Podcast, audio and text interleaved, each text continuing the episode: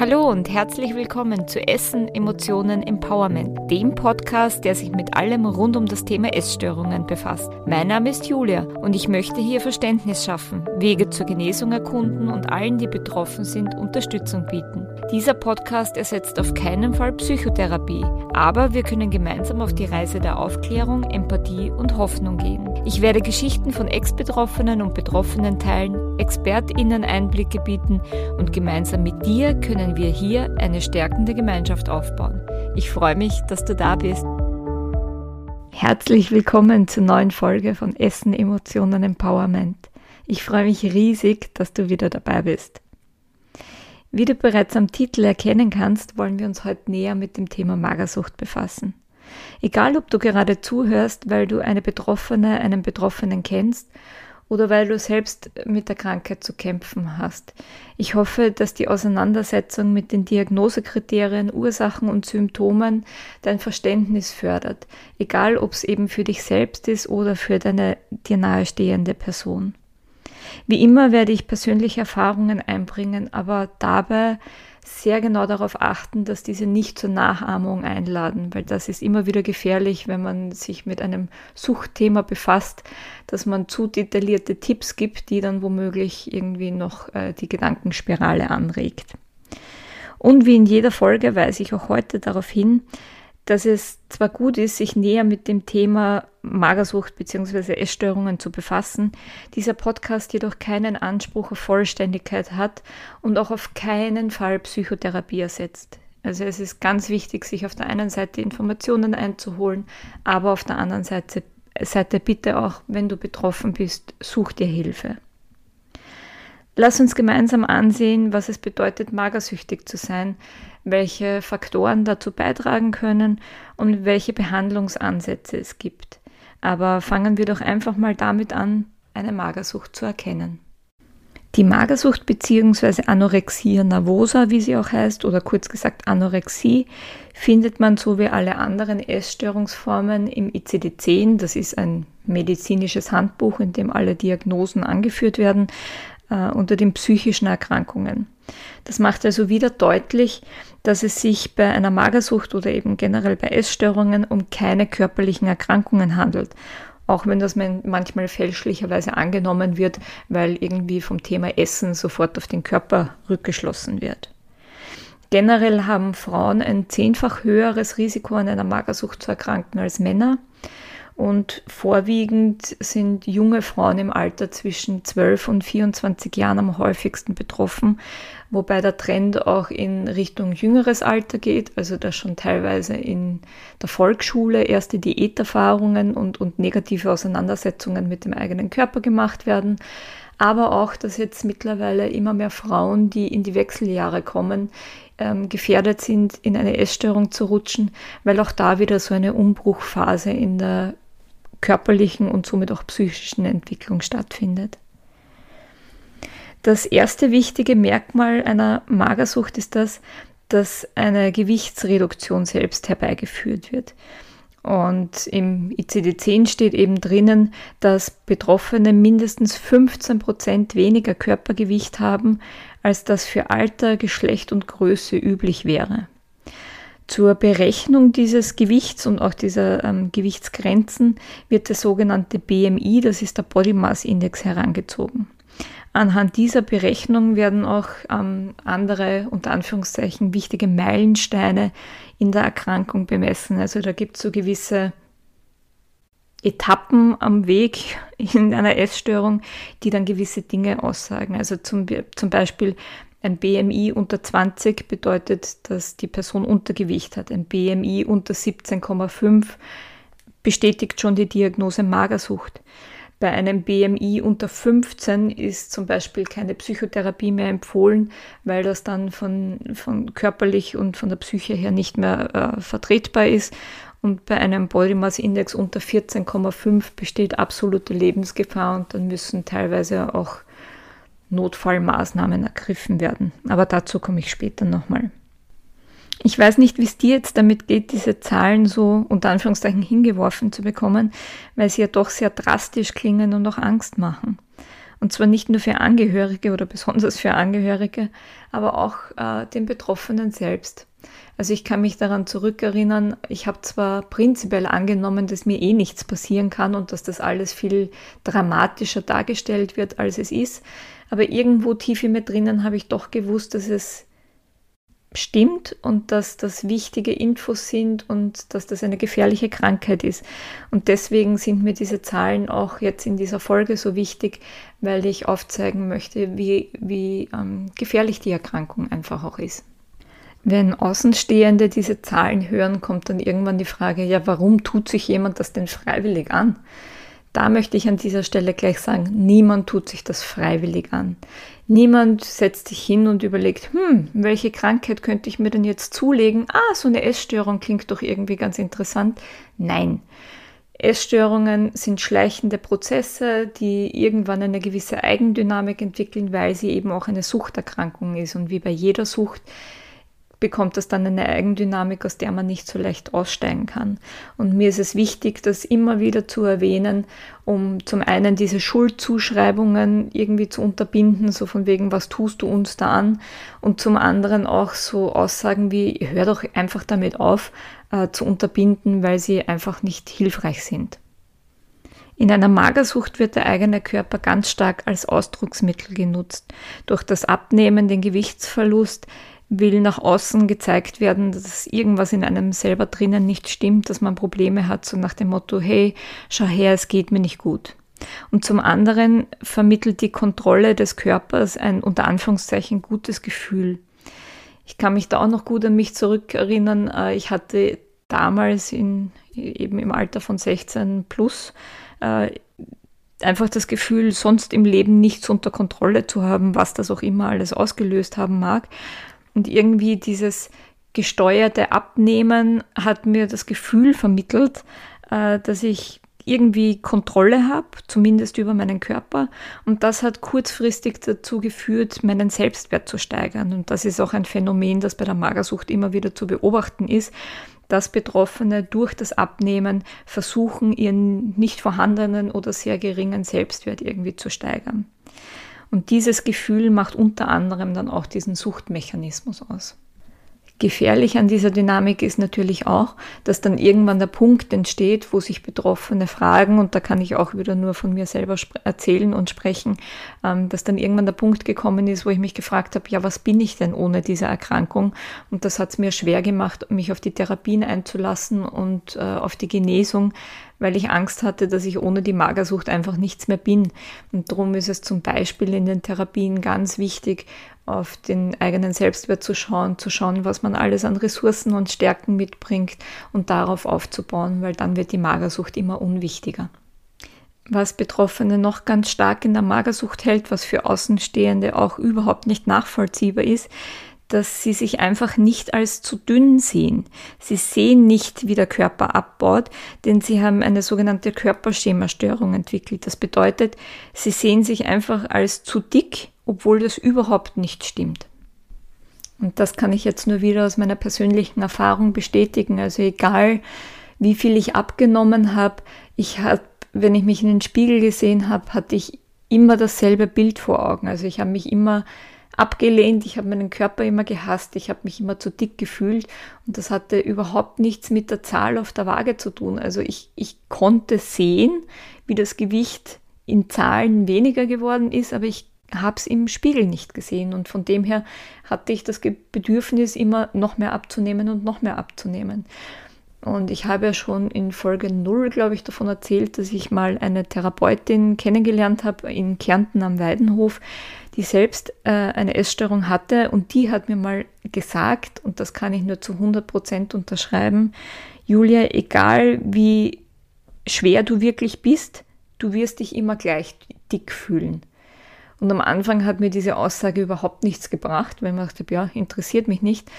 Aber wie ich dann an dem Punkt war, dass ich mich auf die Genesung einlassen konnte und auf, aufs Zunehmen, auf die Therapien, habe ich mir gedacht, okay, wenn das stimmt, was sie gesagt hat, dann lasse ich mich einfach mal drauf ein. Und wenn es mir dann doch zu steil wird, wenn mir das Zunehmen zu heftig wird, dann kann ich es ja noch immer stoppen, weil ich weiß ja, wie es geht.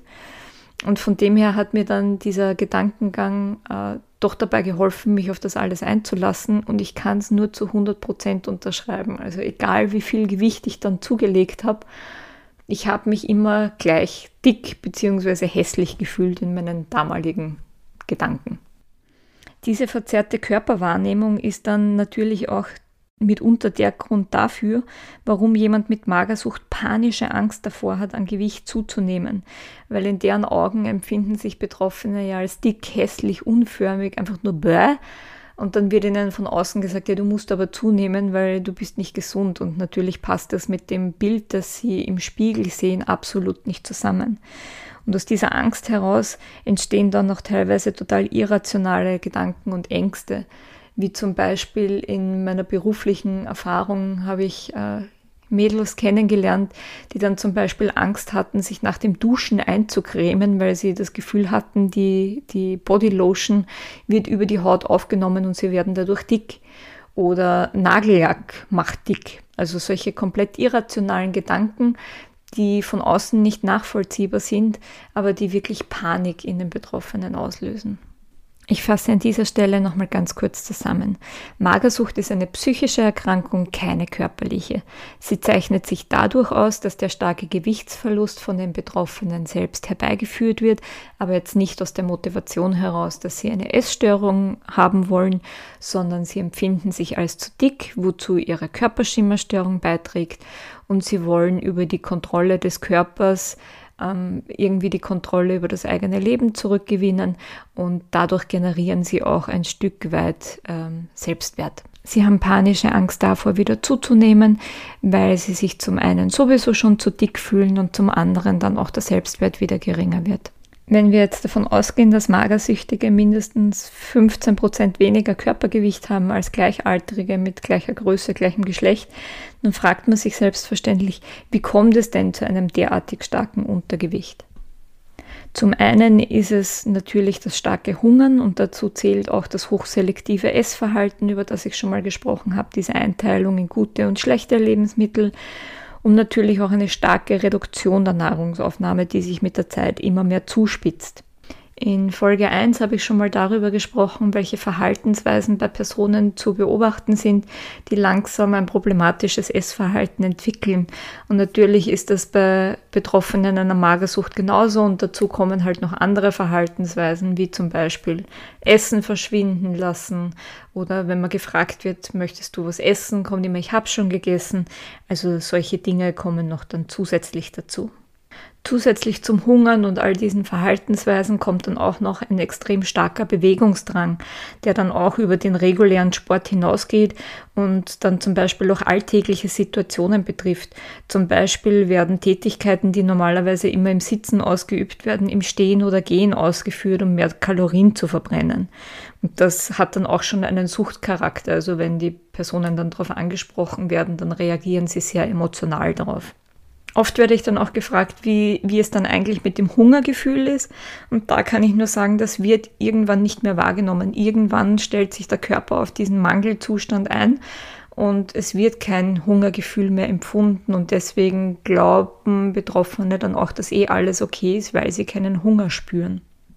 Was auch sehr trügerisch ist, ist, dass durch das Hungern ein würde ich mal sagen, ein, ein gefühlter High-Zustand entsteht, also dass, du, dass man wirklich voller Adrenalin steckt und dann noch keine körperliche Schwäche empfindet. Also ich kann ja sagen, als ich damals Patientin am Weidenhof war und dort äh, Stall ausgemistet habe mit einem extrem starken Untergewicht, ähm, das war überhaupt kein Problem für mich. Ich habe da überhaupt nicht gespürt, dass irgendwie, dass ich körperliche Grenzen habe wie ich dann zehn Jahre später dort als Betreuerin gearbeitet habe und mal mit Stall ausgemistet habe, habe ich mir gedacht, wie habe ich das damals geschafft, weil mir ist dann als normalgewichtige Person ist mir die Luft da ausgegangen.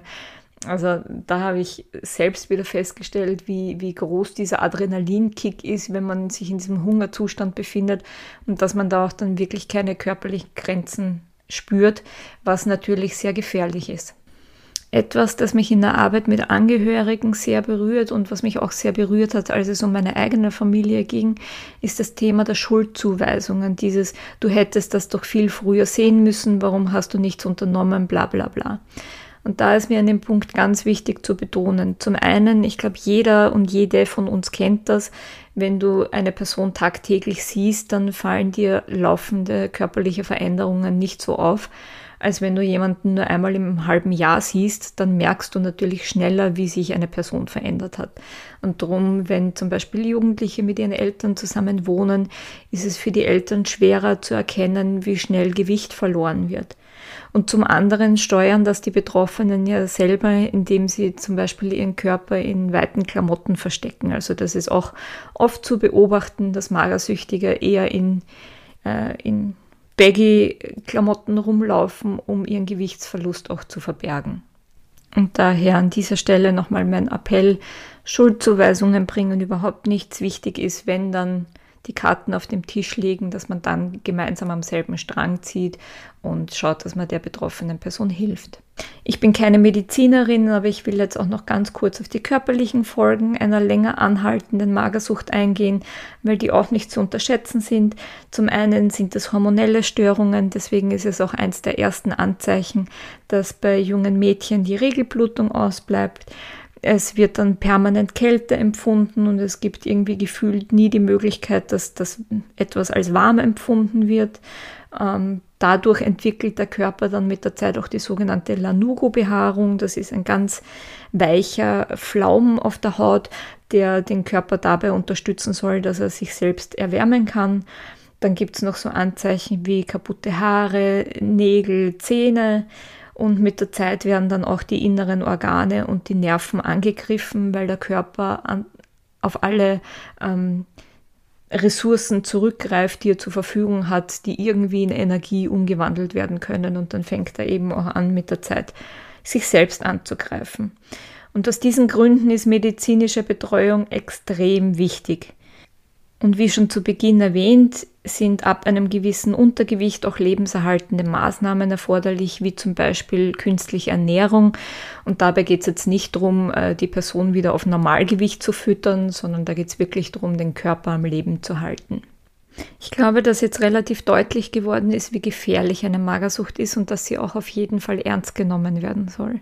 Sie hat nämlich unter all den psychischen Erkrankungen die höchste Sterblichkeitsrate und zwar nicht nur wegen der körperlichen Beeinträchtigung, sondern auch weil sie mit Depressionen einhergehen, die auch zur Suizidalität führen können. Es gibt dann auch noch weitere Begleiterkrankungen, die eben mit Essstörungen auftreten können, wie zum Beispiel Angststörungen, Zwangsstörungen oder auch Persönlichkeitsstörungen. Das waren jetzt sehr viele schwere Themen, die erstmal verdaut werden müssen. Im Vorfeld äh, habe ich mir überlegt, wie detailliert ich diesen Podcast gestalten möchte. Und da ist mir bewusst geworden, dass es mir extrem wichtig ist, nichts zu unter Anführungszeichen verschönern, sondern die Karten wirklich auf den Tisch zu legen, weil ich bin der Meinung, dass allen, die in irgendeiner Form mit Magersucht zu tun haben, nur geholfen werden kann, wenn sie wirklich wissen, womit sie es da zu tun haben. Ich hoffe, dass das jetzt in dieser Form auch für dich gepasst hat und dass du dich da jetzt nicht irgendwie überfordert fühlst. Um den Podcast aber jetzt nicht so dunkel, düster, traurig zu beenden, ist mir eine Message noch ganz, ganz wichtig. Und zwar die, eine Magersucht kann auch überwunden werden. Eine Essstörung kann überwunden werden. Egal wie die Prognose gerade aussehen mag, du kannst es aus der Krankheit rausschaffen, wenn du nur wirklich willst und hart an dir arbeitest. Ja, es ist nicht leicht und ja, es bedarf an Zeit und Geduld, aber du kannst es schaffen. Um es aus der Magersucht rauszuschaffen, ist es ganz wichtig, dir im Außen Unterstützung zu holen. Und deswegen möchte ich abschließend noch ganz kurz auf die möglichen Behandlungsansätze eingehen. Näheres wird es dazu in einer späteren Folge geben, weil ich dem Thema noch viel größer Raum geben möchte. Der wichtigste erste Schritt ist, in Psychotherapie zu gehen. In meinen Augen kann eine Essstörung nur dann dauerhaft überwunden werden, wenn man sich mit Hilfe einer Psychotherapeutin, eines Psychotherapeuten mit sich und seinen eigenen Problemen auseinandersetzt. Und dabei ist es vollkommen egal, welche Therapierichtung das ist, welche Therapieschule, welche Methoden das sind. Wichtig ist, dass du dich, wenn du selbst betroffen bist, bei deinem Therapeuten, bei deiner Therapeutin wohlfühlst, das Gefühl hast, gehört zu werden, gesehen zu werden und Unterstützung zu bekommen. Aus meiner persönlichen Erfahrung heraus würde ich dazu raten, sich jemanden zu suchen, der bzw. die bereits Erfahrung in der Therapie mit Essstörungen bzw. mit Suchterkrankungen hat, weil es bei diesem Störungsbild gewisse Dynamiken gibt in der Beziehungsgestaltung, aber auch ähm, im Innenleben der Betroffenen, die schwierig sind zu erkennen bzw. nachzuvollziehen. Und wenn jemand bereits Erfahrung damit hat, fällt es leichter, diese Dynamiken und Prozesse zu erkennen, wie zum Beispiel solche ähm, Hintergrundinfos, wie dass für Betroffene die Krankheit die beste Freundin der beste Freund ist und von dem her es auch so schwer ist, die Krankheit dann schlussendlich loszulassen. Ähm, und wenn das jemand schon weiß, dann kann er anders in der Therapie damit umgehen als jemand, der sich da erst äh, in dem Themenbereich zurechtfinden muss. Bei meiner allerersten Therapeutin hatte ich zum Beispiel das Gefühl, dass sie überhaupt keine Ahnung von Essstörungen oder Suchterkrankungen generell hatte und dadurch ähm, hatte ich den, das Gefühl, sie weiß nicht, wie sie mit mir umzugehen hat.